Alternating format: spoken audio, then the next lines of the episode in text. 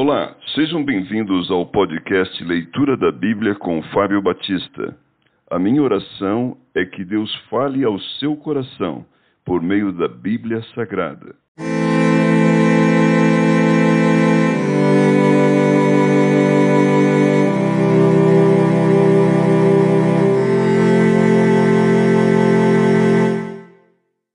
Atos capítulo 2 A descida do Espírito Santo ao cumprir-se o dia de Pentecostes, estavam todos reunidos no mesmo lugar.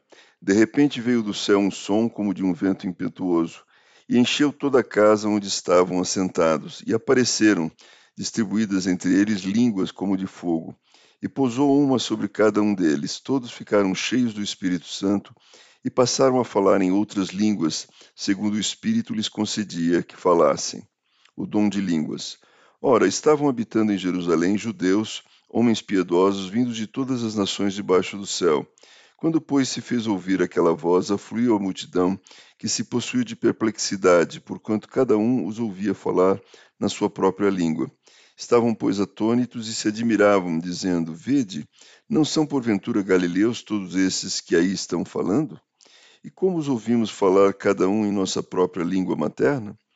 Somos partos, medos, elamitas e os naturais da Mesopotâmia, Judéia, Capadócia, Ponto e Ásia, da Frígia, da Panfilha, do Egito e das regiões da Líbia, nas imediações de Cirene, e romanos que aqui residem, tanto judeus como prosélitos, cretenses e arábios. Como os ouvimos falar em nossas próprias línguas as grandezas de Deus? Todos atônitos e perplexos interpelavam uns aos outros: Que quer isto dizer? Outros, porém, zombando, diziam: Estão embriagados. O discurso de Pedro. Então se levantou Pedro com os onze e, erguendo a voz, advertiu-os nesses termos: Varão judeus e todos os habitantes de Jerusalém, tomai conhecimento disto e atentai nas minhas palavras. Esses homens não estão embriagados, como vim dispensando, sendo esta a terceira hora do dia. Mas o que ocorre é o que foi dito por intermédio do profeta Joel.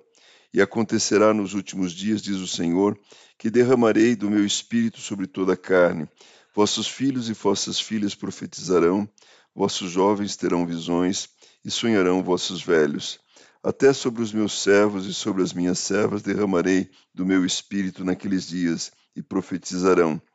Mostrarei prodígios em cima no céu e sinais embaixo na terra: sangue, fogo e vapor de fumaça. O sol se converterá em trevas e a lua em sangue, antes que venha o grande e glorioso dia do Senhor. E acontecerá que todo aquele que invocar o nome do Senhor será salvo. Varões israelitas, atendei a essas palavras. Jesus o Nazareno, varão aprovado por Deus, diante de vós com milagres, prodígios e sinais, os quais o próprio Deus realizou por intermédio dele entre vós, como vós mesmos sabeis, sendo este entregue pelo determinado desígnio e presciência de Deus, vós o matastes crucificando-o por mãos de Nicos, ao qual, porém, Deus ressuscitou, rompendo os grilhões da morte, porquanto não era possível fosse ele retido por ela. Porque a respeito dele diz Davi: Diante de mim via sempre o Senhor, porque está à minha direita, para que eu não seja abalado. Por isso se alegrou meu coração e a minha língua exultou.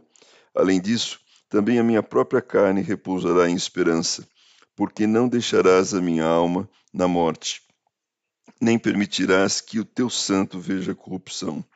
Fizeste-me conhecer os caminhos da vida, encher-me-ás de alegria na tua presença. Irmãos, seja-me permitido dizer-vos claramente a respeito do patriarca Davi, que ele morreu e foi sepultado, e o seu túmulo permanece entre nós até hoje. Sendo, pois, profeta e sabendo que Deus lhe havia jurado que um dos seus descendentes se assentaria no seu trono, prevendo isto, referiu-se à ressurreição de Cristo, que nem foi deixado na morte, nem o seu corpo experimentou corrupção. A este Jesus Deus ressuscitou, do que todos nós somos testemunhas. Exaltado, pois, a destra de Deus, tendo recebido do Pai a promessa do Espírito Santo, derramou isto que vedes e ouvis porque Davi não subiu aos céus, mas ele mesmo declara: Disse o Senhor ao meu Senhor: Assenta-te à minha direita, até que eu ponha os teus inimigos por estrado dos teus pés. Esteja absolutamente certa, pois toda a casa de Israel de que a este Jesus que vós crucificastes, Deus o fez Senhor e Cristo. Três mil batizados. Ouvindo eles estas coisas, compungiu-se-lhes o coração e perguntaram a Pedro e aos demais apóstolos: Que faremos, irmãos?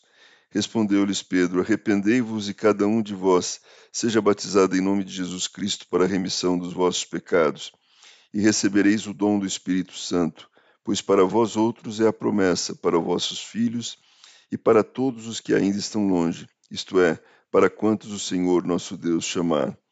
Com muitas outras palavras deu testemunho e exortava-os, dizendo: Savai-vos dessa geração perversa. Então os que lhe aceitaram a palavra foram batizados, havendo um acréscimo naquele dia de quase três mil pessoas. Como viviam os convertidos? E perseveravam na doutrina dos apóstolos e na comunhão, no partir do pão e nas orações. Em cada alma havia temor, e muitos prodígios e sinais eram feitos por intermédio dos apóstolos. Todos os que creram estavam juntos e tinham tudo em comum. Vendiam as suas propriedades e bens, distribuindo o produto entre todos, à medida que alguém tinha necessidade. Diariamente perseveravam unânimes no templo, partiam pão de casa em casa e tomavam as suas refeições com alegria e singeleza de coração, louvando a Deus e contando com a simpatia de todo o povo. Enquanto isto, acrescentava-lhes o Senhor, dia a dia, os que iam sendo salvos.